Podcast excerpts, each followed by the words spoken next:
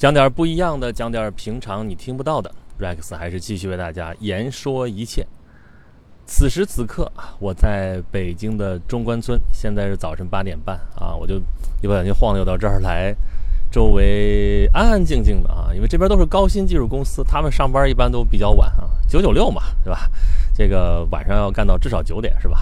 朝九晚九，那现在还不到九点，所以现在人来人往，大家陆陆续续在往班上赶，但是周围还是比较安静，而且我在这儿的一个绿化带这个地方啊，环境还特别好，抬头看见就是什么新东方啊，什么这些地方啊，顶好啊，海龙啊这些地方，嗯，我就想到了一些往事啊，所以今天跟大家聊一聊，因为中关村这个地方对于中国来说很特殊。啊，可以说这四十年以来，中国的高新技术产业发展也绕不开这个名字去。那对我个人来说，这个地方也是留下了很多回忆的地方啊。所以今天跟大家聊一聊我亲身体验过的中关村，还有就是中关村发生过的一些往事跟现在的一些渊源。呃，中关村，先说这个地方啊，你看这个名字挺奇怪的，中关村是不是还有上关村，还有下关村啊？哎，不是这么说啊，中关村，你看现在是关中关，关是关口的关。但是过去不是啊，过去是中关，关是官员的官，中关村什么意思啊？这个地方跟中官有关系。中官是什么？中官就是太监 啊。这个地方是现在在那个北京北四环边上啊。我们知道北京二环以里才是老城，二环以外以前全是郊区啊。那这地方就是北京原来郊区的一个小村儿，就是中关村。为什么叫中关村啊？就是原来。这个宫里的太监老了之后啊，养老的地方，或者说死了之后埋在这儿有有那个这个中关坟，所以这地方原来叫中关坟，啊，也有说是养老的，也有说是在这儿埋的，反正总之这个地方跟中关脱不了关系，所以叫中关村嘛。那后来建国以后，在这地方要要建这个中科院了啊，说这个名字不太不太好听啊，改个名字吧，音没变啊，换了个字中关村，所以它有这么一个渊源。但是不管怎么说，刚刚说了啊，这个中科院在这儿落户了啊，周围全是大学啊，隔着那个北四环边上一条小路过去就是北大，然后你知道北大、清华那边都那一片儿，然后，呃，这个四环嘛，四环往东，嗯，有个几公里，就是原来我们学校嘛，学院路啊，那些院校都在那个地方，呃，这旁边就是海淀黄庄啊，这后一会儿我们都慢慢会说到这些东西，然后中关村嘛，然后就。这个因为中科院在这儿落户啊，所以这个地方就开始有了不一样的意义。但真正开始火起来是八十年代的时候。八十年代的时候我还小啊，八十年头我还没有呢。然后我就不说他了，就说等我到这儿的时候啊，就他从八十年代开始，九十年代如何如何，中间这二十年。跟我也没啥关系，但是跟全中国其实已经有关系了。这地方已经有一些企业，我们其实当时在有电视啊、什么广播啊、广告里边已经能听到了啊。什么那时候的一些明星企业，然后那时候的一些广告词，咱就不说了。我就说我到北京来之后，我不是在学院路那边上学吗？我来的时候这个四环还没通呢。我大一的时候走过来的时候，我记得当时从我们学校当时骑了个自行车过来，呃，那个七绕八拐的，就就不是不通的问题，那路根本就不直。啊，绕来绕去，绕来绕去，最后绕到这么个地方来干嘛呢？来中关村看它干嘛？那个时候就是攒电脑嘛，因为电脑那个时候刚刚开始兴起。我记得当时我上高中的时候，然后因为我爸在大学嘛，好歹实验室还能有个电，还能有个电脑什么的，然后他摸一摸，就那个时候电脑都是那种台式机啊，有有，就主要还是那种卧式的。什么叫卧式？你现在看到机箱一般都是立式的，就是台台式机，咱只说 PC，立式的一个一个杵那儿是吧？一个竖着的。那时候是卧式的一个机箱横着，上面放一个显示器，显示器也是那种大奔头，对吧？那种显像管的那种，那种那个显示器。然后我那时候用的，对，就说一件事儿吧，就说你现在你要用 PC 的话，都知道系统盘是什么盘，是 C 盘，对不对？嗯，估计大家学电脑的时候也讲过，说啊，为什么开头就是 C 盘？因为前面有 A 盘、B 盘，现在不用了。对，那现在是不不怎么用了，但我们那时候是真正还用的啊。A 盘和 B 盘是什么？是软区啊，里边要放软盘。你你你后来知道那什么一点四四寸的盘，那都是那都是后来的啊。什么那个五寸盘啊，三寸盘，哎，不是一点四四，哎，是一点四四，不对啊，我说错了啊，说混了。一点四四兆，三寸盘，三英寸的那个软盘里边的容量是一点四四兆。听得明白什么叫一点四四兆吗？就是我现在录音。我这一会儿录这一个录录这一期节目，大概能因为我用那个录音笔录的，我估计最后录出来得有一百来兆的那个大小吧。那一张软盘是肯定装不下的，一点四四兆三寸盘，这三寸盘都已经是后来就是已经优化了之后的，已经发展了之后的这种盘了，因为它比较硬了。就软盘说是软盘，那壳已经比较硬了。之前的那真的是软啊，五寸盘。五寸盘，所以一般我的到我用的时候就已经是 A A 区 B 区，这电脑上有一个 A 区有一个 B 区，A 区是这个三寸盘啊，已经比较先进了。然后 B 区呢，还是要用那个五点几寸的那个那个那个盘，那个还不到一兆吧，那个存储量是九百多 K，好像我印象当中，就这种东西，就我们是在那个时代的。然后呢，开始有硬盘了，是 C 盘，所以这是 A、B、C，这不就都有了吗？那你后来呢，就是一直。后来，其实到我上学的时候，软排已经用的少了。我记得我当时用软盘的时候，还玩那个游戏，玩什么《狮子王》。《狮子王》一张盘装不下，两张盘打打打半截，说请插入，都是英文啊，Please Please insert a disk two，要不然没法往下玩了，就这样的。然后当时装那个装 Windows，Windows 后来已经有三点一了，三点一是我当时用的应该是三点一用过英文版的，三点二用的是中文版的。当时装那个系统的时候。十三张，我记得非常清楚，十三张软盘，一张一张往里面插，十三张软盘，A 区第一张读完了之后，请插入第二张，第请插入那个编号几，第几号软盘，就这样装起来的。然后到我上学的时候，当时后来传机器的时候，其实，呃，就已经用不到那么多软盘了。你开始开始还用软盘驱动，用软盘启动啊，但是呢，就是还会装一个。A 区，但是 B 区已经一般不会装了，然后直接后边 C 硬盘。到我毕业的时候，基本上软区大家基本上都不装了，是这么一个过程。然后我说到中关村来干嘛？到中关村来就是传电脑嘛。呃，一开始还传不起，先来这儿看一看，因为当时这些这个这些电子产品集散地就是中关村。从我们学校过来，当时说了嘛，大一过来的时候晃了晃了晃了一个多钟头过来了。哎，到大二的时候就溜达可以过去就可以了，因为它。那个那个四环已经通了，就北四环，所以现在就是从我们学校北门，然后就就就溜达着就可以过来了。这个距离大概是有个三公里、四公里有吗？啊啊！我记得当时，反正我们当时就是有的要么骑自行车过来，要么走过来。因为自行车有的时候会老丢，就是我们在在我们学校要骑自行车没丢过，就相当于你没上过学。然后对啊，我们那边一个宿舍六个人，一个学期就丢七辆自行车，很正常的，就属于这种状况啊。然后到中关村这来就是来攒电脑啊！当时电脑很贵啊，电脑很贵。那个时候你传个电脑，便宜的也得五六千、六七千、上万的都有。当时是一个宿舍大家凑钱来攒一台电脑。我估计现在说真的说这些话，现在都是恍如隔世。现在电脑都不稀得买，对不对？我现在都长久不用 PC 了。我就我的工作，你看，我录音有有有其他的设备，然后我日常的工作啊什么的，有个 iPad 就够了。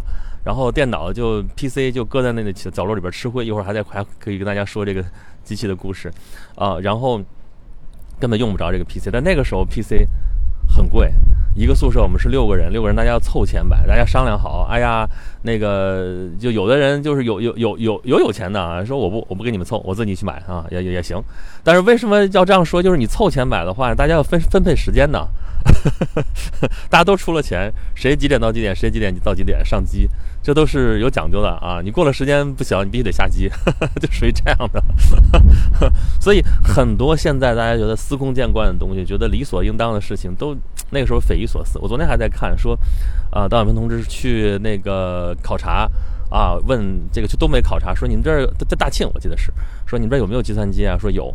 啊，你们每天开多长时间啊？他说就开两个小时，那哪成啊？你这计算机你还不得二十四小时开机？因为当时计算机不是每个人都能有的呀，是大家那个服务科研，大家都一起来用，都很贵啊，舍不得用啊，啊，所以还得打开用。那时候是七八十年代，啊，到我在的时候已经到学校这个地方来的时候已经九十年代末了。九十年代末的时候，这个计算机条件已经好很多了。那个时候是几八六、三八六、四八六、五八六，后来就五八六就很好了，就这么一个时代。然后到中关村传电脑啊，大家一起凑啊，然后大家稀里咕噜就大家打死老鼠齐上阵啊，所有的同学们一起来把这些配件组装好了之后搬回去啊，你拿显示器，我拿机箱啊，我拿键盘，你拿鼠标，我就这样拎回去，然后搁到那个学校去。大一为什么说只能看？因为大一我现在记得大一好像是不让买电脑，不让买啊，大二才允许买。然后，而且你知道，我们那时候大学里边是学校那个那个就是供电，呃，一开始是晚上十点钟就停电了熄灯了，熄灯了之后电全没了。后来大家强烈要求不行啊，十点太早了。呃，后来改到十一点啊，然后十一点之后也没有电了，怎么办啊？我说点不那啥的，就是真的私拉电线。我们有一个宿舍，不是我们宿舍，因为我们宿舍离那地方远。我们一个宿舍在他的那个宿舍门口，呃，装了一个那个那个自动售货机，然后晚上悄悄的他就把那个电源就 那插了个接线板啊。呃，什么插了个接线板，接了一个插线板，接到自己宿舍里面去，就用那个电源。啊，因为那个电源它要它要供那个自动售货机嘛，所以它一直有电，就这么晚上用电。啊，然后上网都是电话拨号的，啊，我们那个电话呢还是二零幺电话啊，那个电话也得拨一长串的数，就当那时候打电话可痛苦了，拿一个电话卡过来，你得拨一长串的号，然后中间任何一个数你都不能错。啊，先拨那个卡号。卡号后边有密码，拨了密码要拨你要拨的号。后来我们还拨过用过 IP 卡，IP 卡就通过网络通话了，网络通话便宜嘛，对吧？你用那个的话，就后来走网络，信号一开始不是特别好，后来其实也差不多。那就是你那个二零幺那个号还得用，啊，拨了一个卡号，拨了个密码之后再打，再拨 IP IP 卡，IP 卡完了之后再拨那个密码，然后拨完了之后 再拨你的号。再说一遍，中间你拨错任何一位。都得从头播，我们就是从那个时代过来，手机不存在的，手机不存在，我大四才有手机，啊，哎不对，我大四才有 BP 机，要不就是大三有 BP 机，反正是到毕业前后的时候我才有第一部手机，啊，所以中关村我们到这来，一开始就是买电脑，后来呢，后来大家知道就是说，嗯，就是这个，呃，要要看片儿，啊，有各种各样的软件，这种软件当时没有互联网。或者说有互联网，但是下载速度实在是太慢了，肯定不可能靠那个东西来啊！因为那时候速度才只有多少 K 啊？那怎么办？买光盘。呃，光盘这个事儿啊，我一直觉得这个梗或者这个事儿，就是说大家应该都知道，直到最近发现小朋友们都已经不知道是什么东西了。就是说他知道光盘什么样，但是已经没有那种感觉了啊！而且就比方在我我儿子他就。也就不知道光盘是什么东西了，就你就知道了的话，也是理论上知道这个东西里边能存什么片儿，能干嘛干嘛。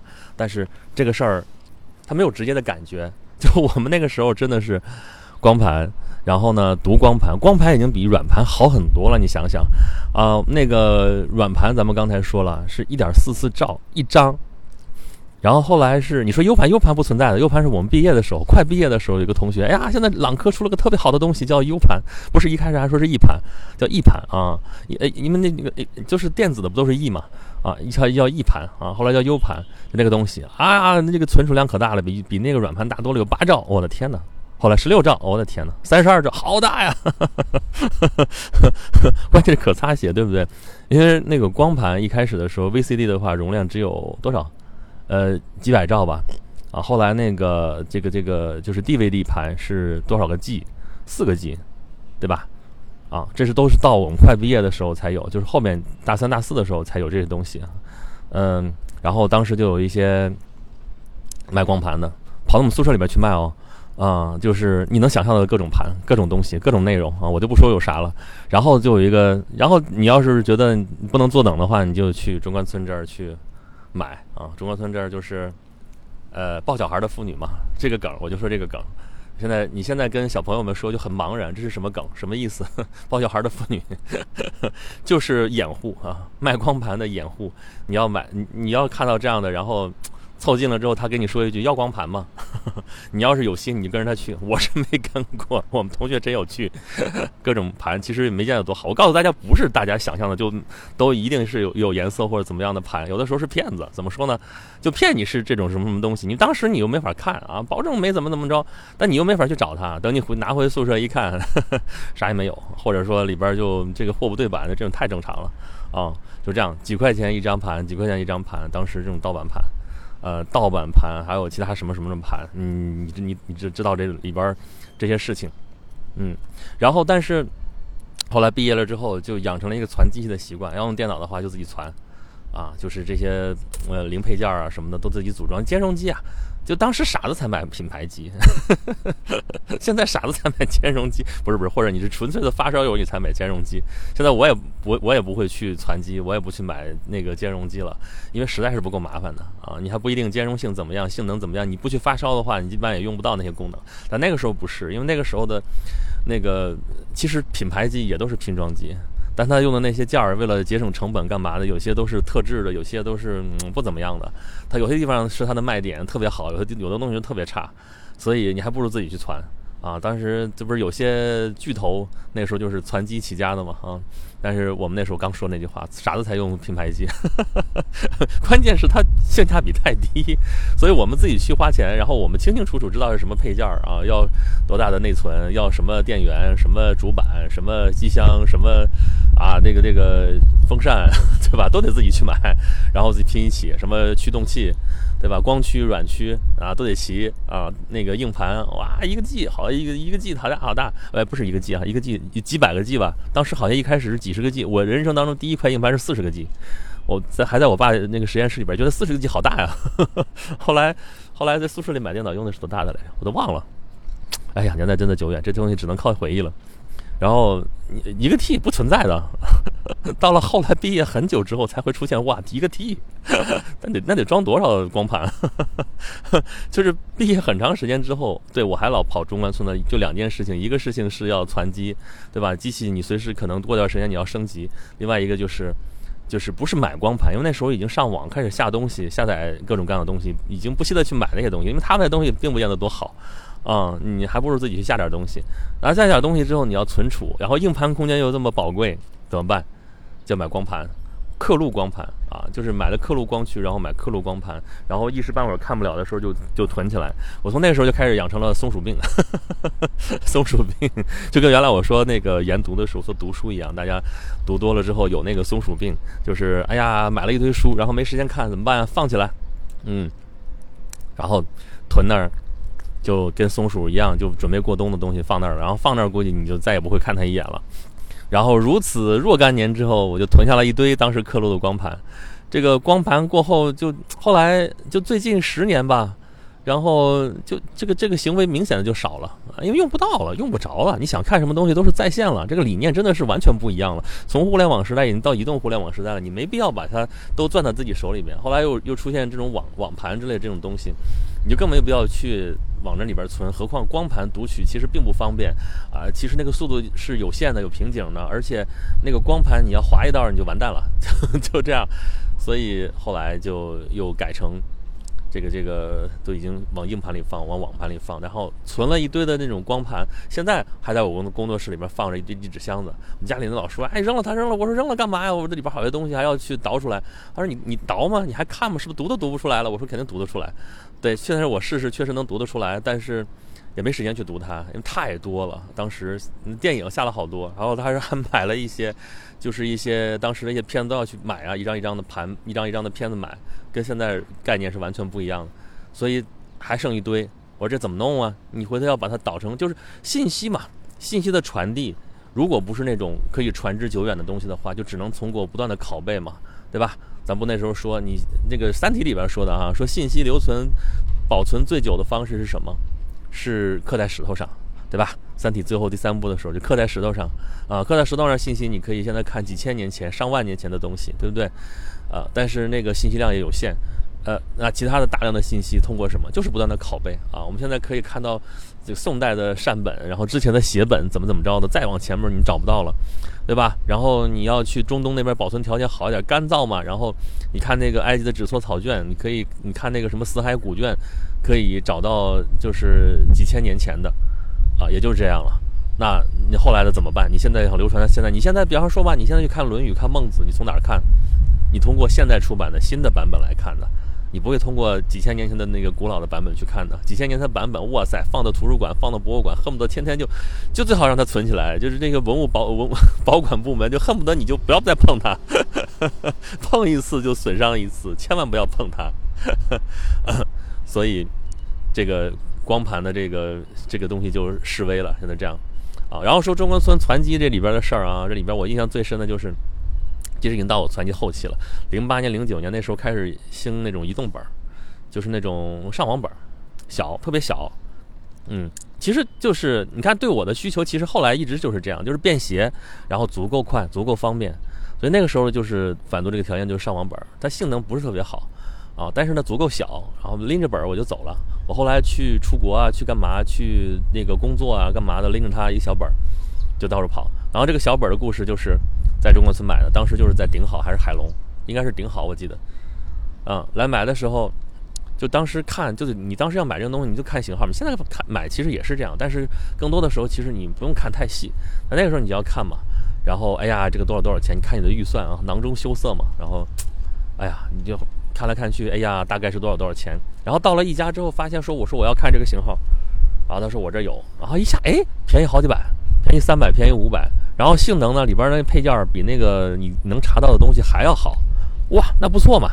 然后就看样品，样品也不错，看了觉得挺好，然后就准备买。然后我给你调个新的去啊，调个新的，调个新的，我还多了个心眼。那打开当时验机啊，要看，发现不对味儿了，这个配置跟他当时给我看的样机不一样。我说这不对啊，然后跟他这白扯半天，他非说就没问题。然后我当时就打幺幺零了，报警。警察来了之后，第一句话你猜说什么？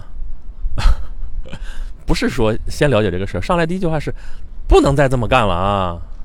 多少回了，我才知道哦，这是个套路，我才彻底明白，它就是这样一个套路。所以后来那几年的时候，这个中关村攒金啊，弄的是臭名昭著啊。你去你去中关村就等着被宰吧。然后我记得那时候还上焦点访谈，还上什么东西？中关村这个电子一条街，对吧？我们当时去过好多这种地方。当时你看，我刚才说顶好海龙，然后北边过了那个四环北边那个北大南门那边那个太平洋大厦，然后这边。中关村异世界啊，什么那边还有什么什么什么市场？就附近这片儿都是攒机器啊，就卖配件儿什么这样的地方。然后就是拉客，对吧？就是野蛮拉客，拉客之后宰客，宰客。刚才说的就是其中一种套路啊，以次充好啊。然后你你当时你又看不出来，我们当时还要学。你买的时候你说你得看那些那个东西，比方说看金手指，你要看清楚它是它是出厂就那个样子。金手指是什么？金手指就是你那个插槽啊。里边那个插的往里边插的那个东西，上面不都是有接触点吗？那个那是金手指啊，你金手指插进去，然后你才能通电嘛，然后这个东西才能用啊，显卡呀，各种板卡啊都是这样的，对不对？硬盘也是要插插线的嘛，那个倒是不用金手指，啊，那个反正各种板卡都是要这样的，你得看，说你得注意看那个金手指，它是新的，崭新崭新的。还是经过磨损之后，后来又给你又给你错的，我的天哪！逼着我们都要成专家啊！但当时我就说我买一个品牌机吧，不至于出现这种事。品牌机都有这种情况，品牌机里边儿，你你你，反正现在做的是比比较好了，而且也没有必要了。你你你扣那点钱，挣那点钱，黑心钱没有必要。但是这些当时那些黑心商家就这么干，里边可以可能本来是什么东西，给你卸下来换一个次的东西，然后后来不还有那种套路吗？刚才说 U 盘嘛，U 盘。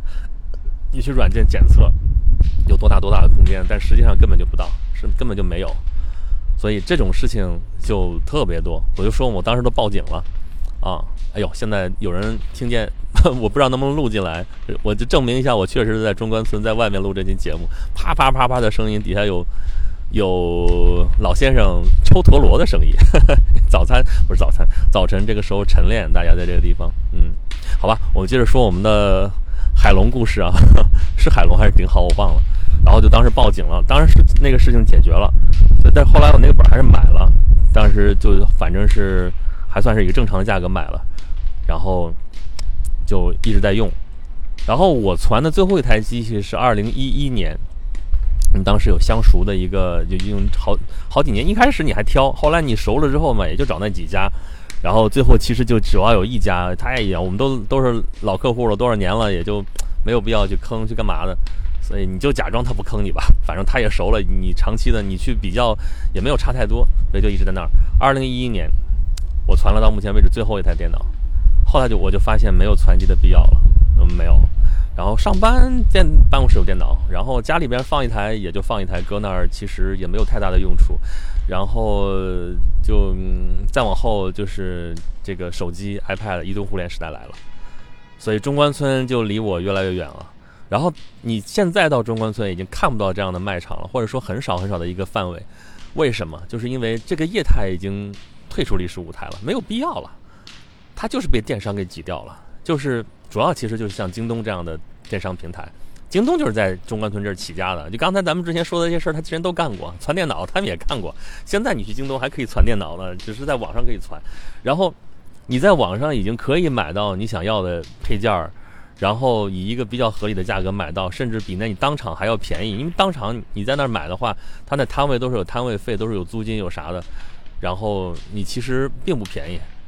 那你网上相对来说没有店面反而能便宜一些，那干嘛不在网上买？所以电商起来之后，这些东西就渐渐的式微。然后最近像刚才说顶好啊、海龙这样的，这前几年的时候就已经把这种业态全部清除掉了，就不传机器了，干嘛就变成写字楼就开始。它的另外一个故事啊，就中关村。我刚才说，咱们一直说是高新技术产业园，高新技术产业园，咱们说的全是零零散散这样的事儿，这这些事儿离我们跟我们相关。其他那些公司什么，你看我这抬头这边看到什么各个集团，那个集团这边中关村这片儿的就有，应该是微软在这边，爱奇艺在这边，然后再往北边那边那条，你看城府路上那边，原来网易在那边，还有什么啊这边什么搜狐啊什么在这边。啊，然后中关村现在变成一个品牌了嘛？嗯，北京十六个区，十六个区了，现在没有县了，十六个区，到处都有中关村产业园。所以你看到中关村这个名字，不见得是中关村这个地方啊，是中关村产业园的昌平园，比如说什么什么雍和园，什么什么顺义园，都是这样的。它变成一个品牌了，然后确实从这里边成长出来的这个企业有很多，有名的企业也有很多。都是高新技术产业，我相信大家每个人都跟都会跟这些企业有关，因为你在用他们的产品，用各种产品，你离不开它。就就举个，我就举个最简单的例子，就比方说，新浪网，现在就微博，很多人还在用，对不对？啊，新浪从哪儿来？就四通立方起来的嘛。四通从哪儿？从就从中关村起来的。我前面不远就是四通大厦，当时就是那四通大厦上也有卖配件的，就真的当时很乱，就几条路也挺脏的，然后。一堆人乌泱乌泱的就在那儿卖配件、拉客的，真的跟菜市场似的。现在这种状况已经看不到了。现在其实有一段时间就没有必要到中关村来，我也很少到这边来。再来的时候就发现，哇，这怎么已经变成这个样子了？大变样了。它中间这些年已经变了好多轮了，啊，嗯，甚至有段时间我都觉得有点萧条。然后，嗯，因为类似这样的模式在各个地方都有了嘛，啊，然后最近最近的其实。跟我们现在呃这些最近的热点有关系的一个事情，就是教育的问题，就是补习班 啊，这就是我说的中关村这附近啊，这个好多这种卖场撤了之后，又变成另外一个业态是什么？就是补习班啊，就是怎么说来了？中国教育看北京，北京教育看海淀，海淀教育看哪儿？看海淀黄庄是不是？海淀黄庄就在旁边啊，就那原来那那几个大楼上面就一堆补习班，这个大楼原来都是卖这种电子配件的，然后。对啊，我刚刚这不还有朋友在那边说这几天这个厂子也撤了，为什么？就是因为最近重拳出击。我觉得这个政特别好，早就该这样干，就是让大家这个这个就是孩子的那个上学的时间，呃，就甚至就变成了大家有好多不说嘛，这个就成了极端了，就是上什么学，上学还还占我们上补习班的时间。我觉得这已经已经非常畸形了。然后最近在清退。在严格禁止、严格限制这些课外补习班的一些规模、这些东西，所以最近这个地方又成了教育的风暴眼，就是中关村啊、海淀、海淀黄庄，就这片儿，我们一说都在这片儿啊。你你到你要到北京到中关村来，你坐地铁的话，十号线就到就是到海淀黄庄。然后你要坐九号线这边，你可以到中关村这一站。那前面一站也是海淀黄庄，海淀黄庄是换乘站嘛？其实就在这片儿。就北京人讲话说地名跟其他地方可能不太一样，至少跟上海不一样。上海是要精确定位、精确坐标。比方说我说思南路，你说思南路可长了，不能这么说。思南路建国路哦，那是在那个十字路口。